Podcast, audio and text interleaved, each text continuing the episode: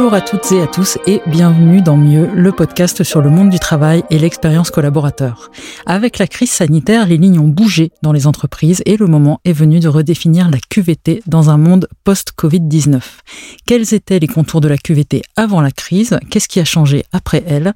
Que doit-on prendre en compte lorsqu'on parle de QVT aujourd'hui et comment mettre des actions concrètes en place?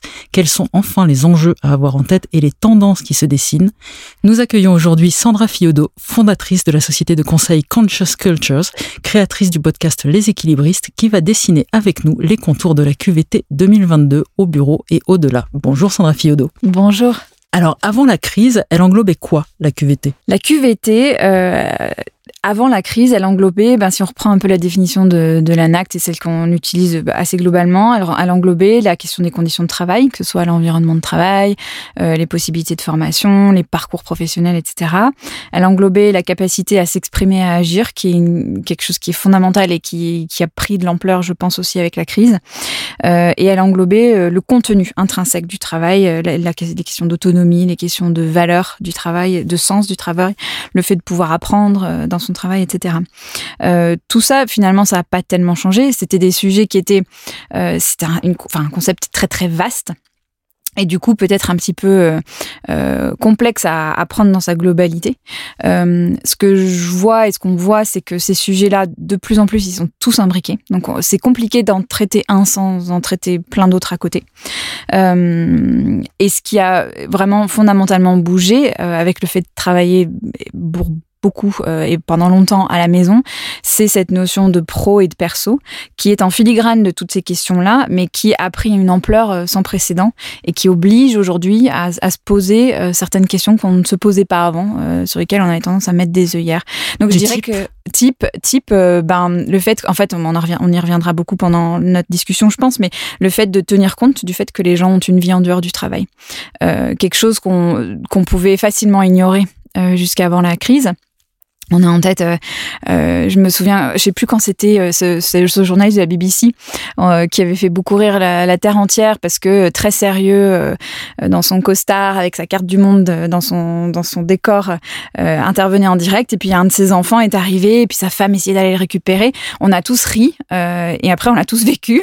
C'est devenu le quotidien de tout le monde. C'est devenu notre quotidien. Et en fait, ça, l'irruption du privé dans le contexte professionnel, on n'a plus pu y échapper, on n'a plus pu continuer dans cette illusion euh, du travailleur idéal. Le travailleur idéal, c'est le, le, travailleur qu'on a un peu théorisé dans les années 50-60, euh, ce travailleur qui est euh, absolument euh, dévoué à son entreprise et, et, dont on ne sait rien de la vie en dehors et puis finalement peu importe puisqu'elle est gérée par euh, en l'occurrence la femme euh, ce, ce, travailleur idéal n'existe plus depuis longtemps euh, et maintenant on peut plus faire semblant qu'il existe et donc ça ça a sacrément rebattu les cartes euh, et puis aussi sur les questions de, de comment est-ce qu'on travaille avec les gens à distance mais ça je pense qu'on y reviendra plus en détail après donc les, les, les barrières un petit peu hermétiques ouais. qui existaient entre vie privée et vie professionnelle sont tombé, oui. clairement. J'ai l'impression que le vocabulaire lui-même a évolué. Euh, avant, on parlait de bien-être au travail. Aujourd'hui, on parle beaucoup de santé mentale, par exemple. C'est un exemple, mais qu'est-ce qu'on peut dire de ça? Oui, tout à fait. On, on a hum, c'est un très bon exemple parce que euh, on n'est plus dans le on est dans le dur en fait. On est obligé d'aller dans le fond des sujets.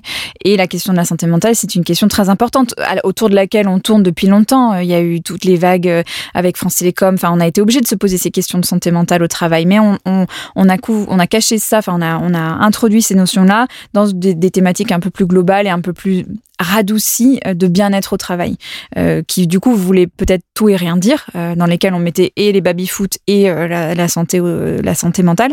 Euh, la santé mentale est devenue un sujet dont les entreprises ne peuvent plus faire euh, sur lesquels les entreprises peuvent plus faire l'impasse. Après, la, question, et c'est ce qui est passionnant avec tous les enjeux d'aujourd'hui autour de la QVT, c'est jusqu'où va la responsabilité de l'entreprise, jusqu'où peut-elle intervenir sans que ce soit intrusif pour les individus?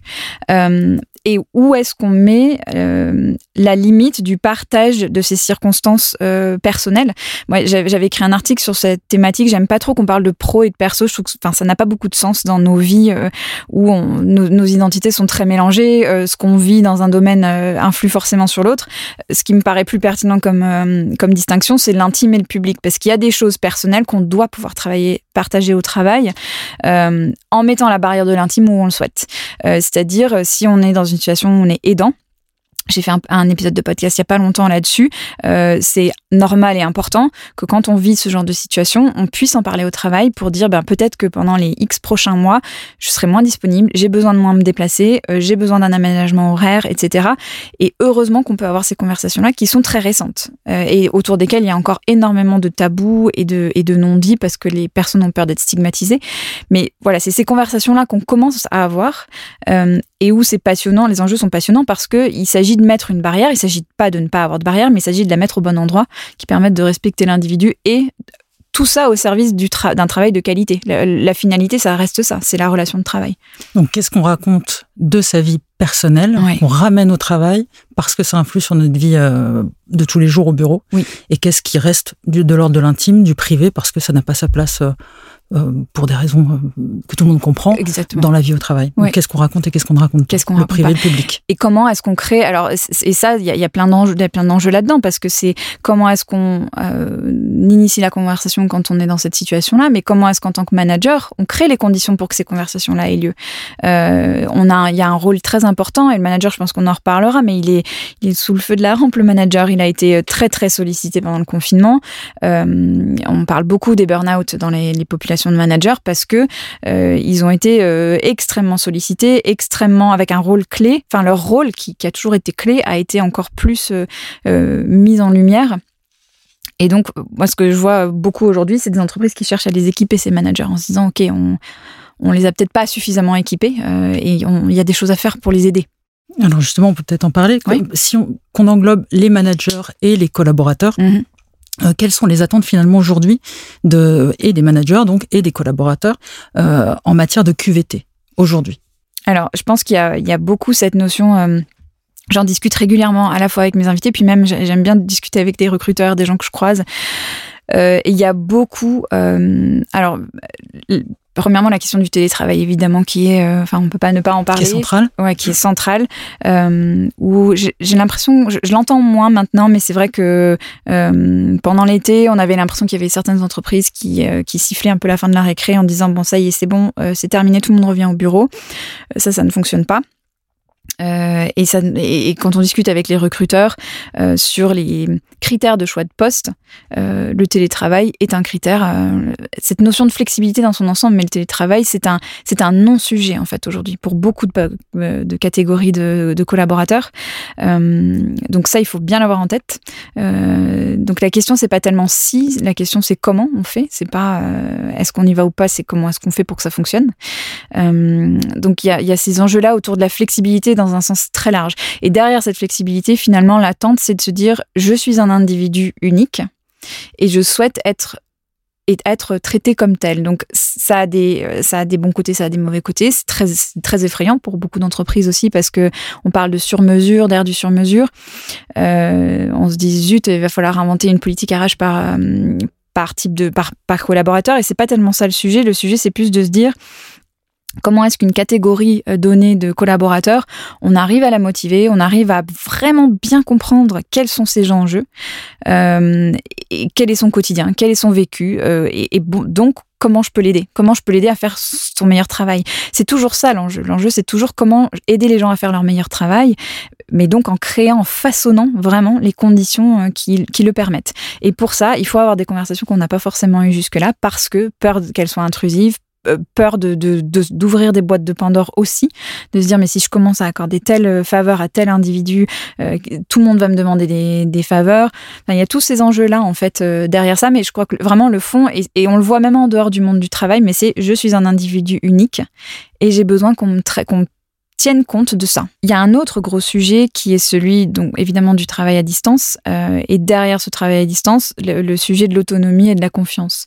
Euh, la question de l'autonomie, ça fait longtemps qu'on en entend parler, notamment avec les jeunes générations. Euh, on entend souvent les, les, dirigeants et les managers s'agacer parfois un peu aussi d'une volonté d'autonomie qu'ils estiment peut-être un peu un peu exagérée ou prématurée de la part des, des nouveaux entrants, enfin des, des, des, tout jeunes qui arrivent. Euh, mais c'est une vraie demande. Donc la question c'est comment est-ce qu'on comment est-ce qu'on nourrit ce besoin-là, euh, comment est-ce qu'on tient compte de ça, tout en s'assurant que le travail est fait euh, euh correctement et que les missions sont sont sont bien menées, mais euh, cette, notion d'autonomie et qui rejoint ce dont on discutait au tout début sur les, fondamentaux de la QVT, à savoir cette capacité d'agir euh, qui est clé en fait aujourd'hui dans les dans les enjeux de, de motivation et d'engagement euh, à long terme. Euh, voilà. Et donc derrière ça, au-delà de euh, qui est quand même quelque chose qui est une spécialité française, mais cette capacité, cette tendance à mesurer l'engagement d'un individu à son temps de présence, ce qui fonctionne plus à distance parce qu'on n'a pas les gens sous les yeux, mais finalement qui trouvent quand même des façons, euh, on, on, on, se débrouille pour avoir l'air euh, actif euh, sur Zoom, etc. Enfin, il y a, d'autres façons dont ça s'exprime, mais en tout cas, de plus en plus, l'enjeu c'est comment est-ce qu'on mesure la, la la performance et la contribution d'un individu à l'équipe euh, sur ses résultats versus sur son temps de présence. Et ça, moi, j'ai toujours été frappée, enfin, j'ai souvent été frappée dans des contextes euh, euh, avec d'autres collègues managers de voir à quel point certains connaissaient très mal finalement le métier des gens dans leur équipe et, les, et les, missions des gens dans leur équipe. On, on, a une vision un peu globale de globalement comment l'équipe fonctionne et ce qu'on cherche à lui faire faire, mais dans vraiment dans le concret de qu'est-ce que au quotidien c'est quoi les tâches de ces gens-là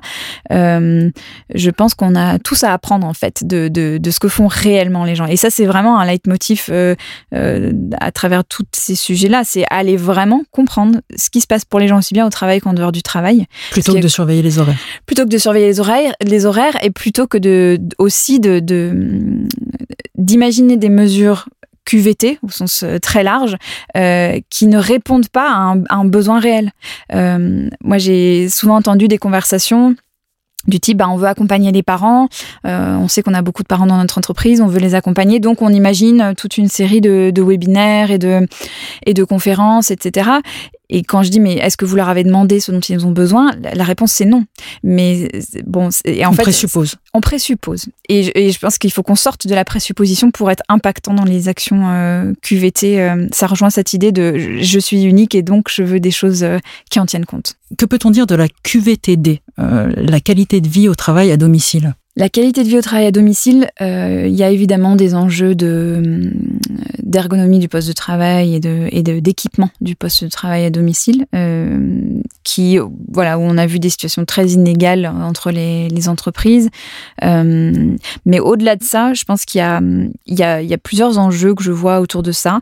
Il y a la question de la déconnexion parce que ce qu'on a vu pendant les confinements, c'est des horaires de travail qui ont augmenté, loin du mythe du travailleur qui qui travaillerait pas euh, dès qu'on a plus les yeux rivés dessus.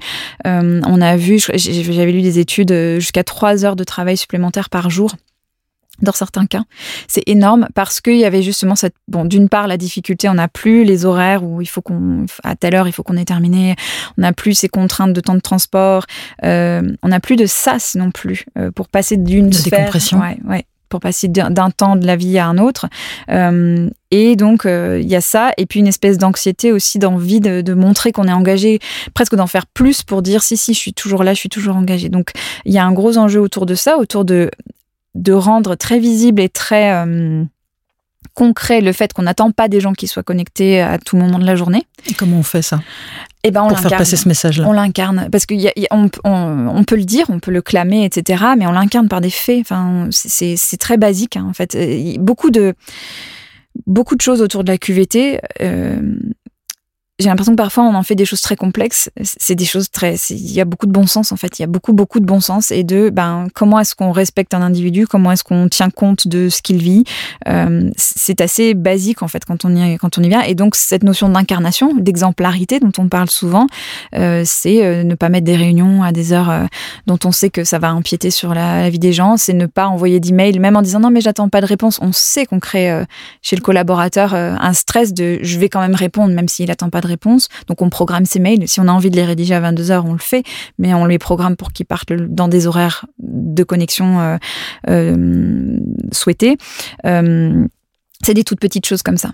Donc il y a cet enjeu-là. Il y a l'enjeu de, faire vivre la relation manager-manager parce que de ne pas se voir, mine de rien, ça change des choses dans ce qu'on peut percevoir en signaux faibles, notamment dans l'état de santé ou l'état de bien-être euh, des, collaborateurs. Donc, euh, euh, arriver à quand même sentir les choses et, voir bah, comment ça se passe pour les gens de son équipe. Quand tout se passe soit par écrit, soit par visioconférence. et que euh, et qu'on n'a pas forcément encore créé cet espace où la discussion est facile et libre et, fluide. Euh, donc il y, a, ce risque-là de de passer à côté de, signaux faibles qu'on aurait perçus si on s'était vu en vrai. Euh, et il y a la notion aussi beaucoup de culture d'entreprise et de culture d'équipe. On a Microsoft qui a fait une étude sur 60 000 salariés en regardant les emails et les coups de téléphone qui avaient été passés pendant les confinements, ils se sont rendus compte que euh, les confinements avaient beaucoup siloté. C'est-à-dire, on n'a pas moins communiqué, enfin, on n'a pas perdu forcément en connexion. Par contre, on, s'est connecté aux gens qu'on connaît déjà. Et donc, on n'a plus euh, ce, ce, mythe hein, qu'on entend, mais de la machine à café où on croise des gens qu'on croiserait pas. Donc l'enjeu quand on est quand on va on va moins se croiser, c'est un fait puisque le télétravail s'installe dans la plupart des entreprises de manière durable. Comment est-ce qu'on recrée de manière euh, intentionnelle euh, comment est-ce qu'on décilote finalement Donc euh, c'est ces enjeux-là que je vois vraiment euh, comme comme prégnants et, et comme qui donne du fil à retordre au manager, mais où il y a vraiment cette notion de d'aller expérimenter en fait. Personne n'a la solution. C'est ça qui est déstabilisant dans cette période. C'est que personne, il n'y a, a, aucun manuel qui nous dit voilà comment ça se passe, voilà ce qui fonctionne. Il faut aller tester. Ça dépend de la culture, ça dépend des individus qui composent l'équipe. Euh, il faut tester des choses et voir ce qui fonctionne et, et ajuster. Donc là, vous parliez des, des silos. Mm. Euh, plus largement, comment on fait pour recréer dans un contexte où il y a beaucoup de gens télétravail, où on s'est pas vu pendant longtemps et tout, et là non plus, j'ai l'impression que personne n'a vraiment la, la, la, la, méthode ultime. Comment on fait pour recréer de la cohésion? Est-ce que ça, c'est un enjeu aussi, la cohésion au sens large dans l'entreprise? Oui, c'est un énorme enjeu. C'est un énorme enjeu. On l'a beaucoup vu euh, euh, pour les entreprises, par exemple, qui avaient accueilli des nouveaux collaborateurs, ben, enfin ce qui est le cas de beaucoup d'entreprises, hein, mais qui ont accueilli des nouveaux collaborateurs pendant les périodes de confinement. Comment est-ce qu'on fait en sorte que quelqu'un se sente intégré, partie prenante d'une équipe quand elle les a jamais rencontrés, les personnes avec qui elle va travailler? Et là, c'est pareil. Effectivement, il n'y a pas de baguette magique, il n'y a, pas de solution miracle à ça. Disons, la chose à créer la plus importante, c'est cet échange, c'est ce dialogue, c'est d'aller. Euh, J'ai souvent ce conseil euh, avec euh, des clients que je peux accompagner sur ces sujets-là, mais c'est de se dire, mais en fait, juste cette notion d'empathie pure et simple. Je reviens à mon histoire de bon sens, mais en fait, quand on est, par exemple, on est soi-même en réunion, on est en réunion, toute l'équipe est au bureau, nous on est en télétravail ce jour-là. Et eh ben, c'est de se rappeler comment on se sent quand on est tout seul, que tout le monde a fait des blagues, qu'ils arrivent en salle de réunion, il y a déjà quelque chose qui existe dans cette équipe-là, et nous on est à la maison, on fait pas partie du truc. Se rappeler de comment on se ressent, comment on se sent, et ramener ça pour quand la fois où nous on est en réunion et que c'est quelqu'un d'autre qui est à la maison, pouvoir se dire ok je me souviens, et donc je vais intentionnellement aller embarquer cette personne, peut-être lui raconter la blague qu'on vient de se dire, ou lui poser une question peut-être un peu plus personnelle, pas intrusive, personnelle. Enfin voilà, essayer de créer cette ambiance, ça demande des efforts.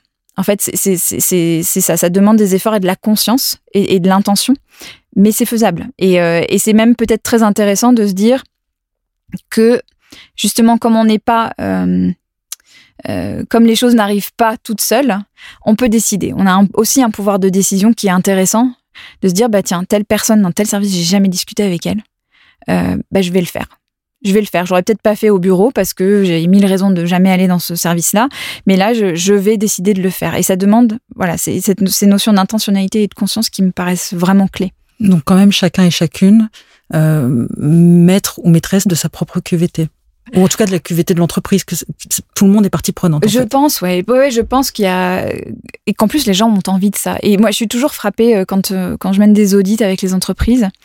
Euh, alors les audits que que je mène, c'est vraiment des audits de l'expérience collaborateur, qui est aussi une autre façon de parler de QVT. Hein. C'est vraiment d'aller se dire quel est le vécu des collaborateurs, c'est quoi leur quotidien, c'est quoi leur leur point de difficulté, etc.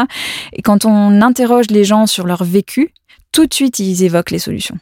Et donc ils savent et on parle toujours d'intelligence collective, on a des grands mots, euh, voilà, mais les gens savent. Et donc, si on laisse la place pour que ça, ça s'exprime et pour que eux-mêmes trouvent leur propre solution, peut-être avec des, des, voilà, des suggestions de dire, ben, suggestion d'aborder tel sujet, suggestion de, de, de te rappeler de ton expérience quand tu étais à la maison, etc. Mais les gens, en fait, savent très souvent. Et euh, on, en parlait euh, brièvement tout à l'heure, le mmh. management dans tout ce qu'on vient de se dire, mmh. il a une place qui est malgré tout central, même si on se dit que tout le monde est partie prenante. Le management a une place centrale. Euh, qu'est-ce qu'on peut dire de ça? Bah, alors là aussi, c'est très intéressant parce que, en termes de sémantique, euh, parce qu'on est. La littérature parlait beaucoup de managers jusqu'à il n'y a pas longtemps, et maintenant on parle de moins en moins de managers, on parle de plus en plus de leaders.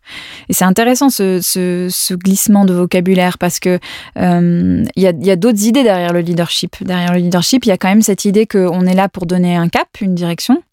Euh, éventuellement qu'elle, qui, qui a été co-construit d'ailleurs, hein, qui n'est pas forcément un cap imposé, mais en tout cas qui donne un cap, et qu'ensuite il y a de la liberté aussi de, de, de pour faire, pour, euh, pour proposer, pour faire. Euh, et donc, ça met le manager, leader, dans une autre posture. Et, ce, changement-là, il n'est pas forcément évident parce que euh, parce qu'on a tendance, euh, en particulier en France, à promouvoir les gens pour leur expertise technique, euh, pas forcément pour leur goût ou leur envie d'emmener les autres avec eux. Alors, c'est vraiment de ça qu'il s'agit aujourd'hui. Encore plus aujourd'hui où on n'a pas de réponse, où on est en train de réinventer les choses. Donc, le leader, enfin le manager leader aujourd'hui, c'est quand même ça, c'est donner donner une vision, donner un cap. Et, et on parle aujourd'hui de plus en plus, et je trouve ça euh, fascinant et fabuleux, mais de, des émotions, de la vulnérabilité, de tous ces sujets-là dont il n'était même pas question il y a cinq ans. Euh, et et c'est vraiment ça, les attentes aussi, euh, aujourd'hui, de la part euh, des collaborateurs, c'est d'être face à des humains, euh, pas à des caricatures de, de chefs, mais qui vont être capables de se remettre en question, qui vont être capables de les accompagner dans les moments difficiles, qui vont être voilà, capables d'une certaine forme d'humilité qui n'est n'exclut pas euh, le, pouvoir au bon sens du terme de, celui qui mène, mais euh, qui est dans une forme d'humilité un petit peu nouvelle euh, dans les entreprises, qui est beaucoup plus inspirant. c'est un terme que je trouve un peu galvaudé et tout, mais quand même il y a de ça, qui est capable d'emmener les autres avec lui ou elle. voilà, et, dans l'innovation et dans cette dans cette, euh, cette idée qu'on ne maîtrise pas tout et qu'on est là pour inventer ensemble. Et alors, je vais me faire l'avocat du diable, mm. mais ça, ce sont des choses qui ne sont pas forcément innées. Mm. Est-ce qu'il y a des possibilités, comme est-ce qu'il y a des possibilités d'outiller les managers? Oui, oui, oui. Et ça, c'est ce que, et moi je le vois beaucoup. Là, il y a énormément d'entreprises qui, qui ont compris à quel point le rôle du manager leader était central euh, et, et, c'est très enthousiasmant de voir les, mesures et les, types de formations que les entreprises sont en train de mettre en place, euh, où justement on parle d'intelligence émotionnelle, on parle de, euh, euh de vulnérabilité, on parle de, euh, de d'intelligence collective, de co-construction, etc. On n'est plus du tout dans les mêmes, euh, dans les mêmes considérations d'équipement technique, euh, si je puis dire, du, du, bagage du manager, ou euh, voilà comment on fait un entretien annuel, voilà comment on évalue, hein, voilà comment on met des objectifs à quelqu'un. Il y a ça qui est une base, mais on vient mettre dessus des choses qui sont de l'ordre de... On peut, on peut en sourire et, le prendre un petit peu de haut en disant ah, c'est du développement personnel, etc. Il n'empêche que les bons leaders, c'est des gens qui se connaissent bien, et qui sont capables de d'emmener les autres parce qu'ils se connaissent bien et que, euh, et, que donc ils, laissent de la place à, tout le monde pour s'exprimer. Autre sujet, là on vient de parler des collaborateurs et des managers. Mmh. Euh, les entreprises, est-ce qu'elles sont prêtes, elles, globalement, à réinventer leur QVT Moi je trouve que oui. je, il y a toujours évidemment des secteurs dans lesquels c'est plus difficile parce que dans l'ADN même du métier ou de, de, du secteur, il y a cette idée de euh, c'est comme ça, euh, voilà. Euh, je pense à des milieux comme euh, comme le milieu des avocats, le droit, même la médecine ou des, ou des dans l'industrie du luxe par exemple où euh, euh, la culture c'est les longs horaires et il y a presque une perte de, prestige, etc. Si on remet ça en question, si on va commencer à s'intéresser. Mais même ces secteurs-là, j'ai animé il y a pas longtemps une table ronde pour un, un groupement de cabinets d'avocats. Ils s'intéressent à ces sujets-là parce que le burn-out c'est un fléau partout euh, et que personne n'a envie ou intérêt de voir les gens se euh, s'épuiser. Euh, et, même là, j'ai interviewé récemment un chef étoilé. La cuisine, euh, la haute gastronomie, c'est quand même un milieu réputé pour euh, être extrêmement violent. Et même dans ces milieux-là, il y a toujours des individus pour dire. Ben moi j'ai en fait je, je, je, je, sors du parti pris que l'excellence se gagne à coup de de, de violence en fait appelons un chat un chat et j'invente autre chose et j'embarque les autres avec moi. Et là, ce, chef étoilé en question, Eric Guérin, il a, euh, il s'est dit, ben moi, je vais fermer mon restaurant plus tôt parce que les gens euh, qui travaillent dans mon industrie n'ont plus, plus envie de vivre comme ils le font. Euh, on sait que la restauration, c'est un milieu qui a été sacrément déserté après les confinements. Ils ont énormément de mal à recruter. Il a dit, ben moi, je ferme mon restaurant plus tôt. Et ça a suscité euh, énormément d'enthousiasme dans le milieu, alors que c'est très audacieux comme mesure. Et il y a plein de restaurants qui lui ont emboîté le pas en disant bah, on va faire comme toi. Et il a aucune difficulté à recruter, alors que des grands noms ont, beaucoup plus de mal. Donc, donc même dans des secteurs qu'on, c'est ça qui est enthousiasmant dans cette période, c'est que même dans des secteurs qu'on estimait très euh, très figés et très euh, empreints d'une certaine euh, vision des conditions euh, pour atteindre l'excellence et la performance, qui est quand même le, sujet derrière la QVT, quoi. Euh, même ces milieux-là s'y mettent. Donc, on est dans une, je pense qu'on est, on est sur une dynamique très intéressante. Là, vous, vous venez de citer un exemple très intéressant de, de, ce chef étoilé. Est-ce qu'il y a une boîte à outils qu'on pourrait, que nos auditeurs pourraient utiliser? Est-ce qu'il y a des petits outils comme ça, des clés pour mettre en place cette nouvelle QVT, cette QVT 2022 je sais pas si, alors, je, sais pas s'il y a une boîte à outils vraiment. Je pense que, je pense que la, clé, c'est d'aller parler aux gens. Euh, donc ça, euh, c'est, on peut appeler ça une boîte à outils, ouais, vous avez raison. Euh, c'est d'aller interroger les gens, mais de manière très précise, enfin de manière très très très fine. dans les dans les audits que je propose, je vais beaucoup chercher dans les outils de marketing, qui est mon métier d'origine, et de design thinking, parce que ce sont deux domaine. Alors marketing euh, qui a pas forcément toujours bonne presse, on, imagine euh, le côté, euh, on associe souvent le marketing à la, manipulation, mais le marketing c'est avant tout aller comprendre, aller comprendre qui sont les gens à qui on s'adresse et développer une offre qui réponde à leurs problématiques. Et c'est exactement de ça qu'il s'agit. Euh, des personas. C'est des personas.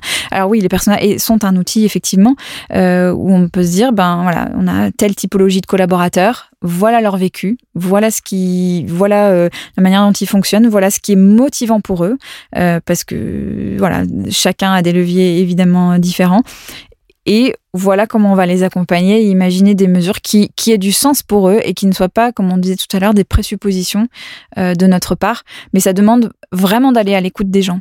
Et, et ça, c'est un chapitre qui est en train de s'ouvrir, je pense, et qui est assez, assez passionnant. En complément des grandes enquêtes qu'on peut voir depuis des années hein, déjà, euh, les grandes enquêtes euh, annuelles sur l'état de, l'état d'esprit des collaborateurs et comment ça se passe, euh, qui sont intéressantes d'un point de vue quanti, euh, mais c'est d'aller vraiment chercher du quali sur ces sujets-là aussi, d'aller vraiment entendre la parole des collaborateurs. et ça, c'est le point de départ. Ça doit être le point de départ. Donc, on ne réinvente pas tout, mais on innove. Non, et c'est ça. Et en fait, c'est, vous faites bien de soulever ça parce que on peut s'imaginer une usine à gaz en fait avec ça. Et c'est pas du tout le cas. Je reviens à mon idée de bon sens et je reviens à cette idée de solution qui émerge d'elle-même parce que bien souvent les gens, ils sont à la fois capables d'identifier euh, euh, ce qui ce qui est compliqué, mais ils savent très bien ce qui pourrait marcher. Et, et cette, cette idée de ce mot d'agilité qu'on a tendance à employer beaucoup, euh, il, a beaucoup de poids en fait. Il a beaucoup de sens. et, d'être dans cet état d'esprit, la période nous invite à se dire, ben voilà, on a suggéré telle chose, on le met en place, on se donne tant de temps pour évaluer ce que ça donne, et puis on, ajuste, on, réajuste et, de manière itérative comme ça, euh, plutôt que d'attendre de, pondre des grandes mesures. Euh, voilà, on peut commencer petit sur des, groupes bien particuliers, sur des sujets bien particuliers, et puis euh, ça fait ça fait boule de neige après. Merci Sandra Fiodo. Merci. Cet épisode de Mieux, le podcast sur le monde du travail et l'expérience collaborateur touche à sa fin. Je remercie chaleureusement Sandra Fiodo, fondatrice de la société de conseil Conscious Cultures, créatrice du podcast Les Équilibristes, pour cet échange. Pour ne passer à côté d'aucun épisode, je vous invite à vous abonner au podcast Mieux sur votre plateforme d'écoute de podcast préférée, Apple Podcast, Deezer, Spotify, Pocket Cast, Podcast Addict. À très bientôt.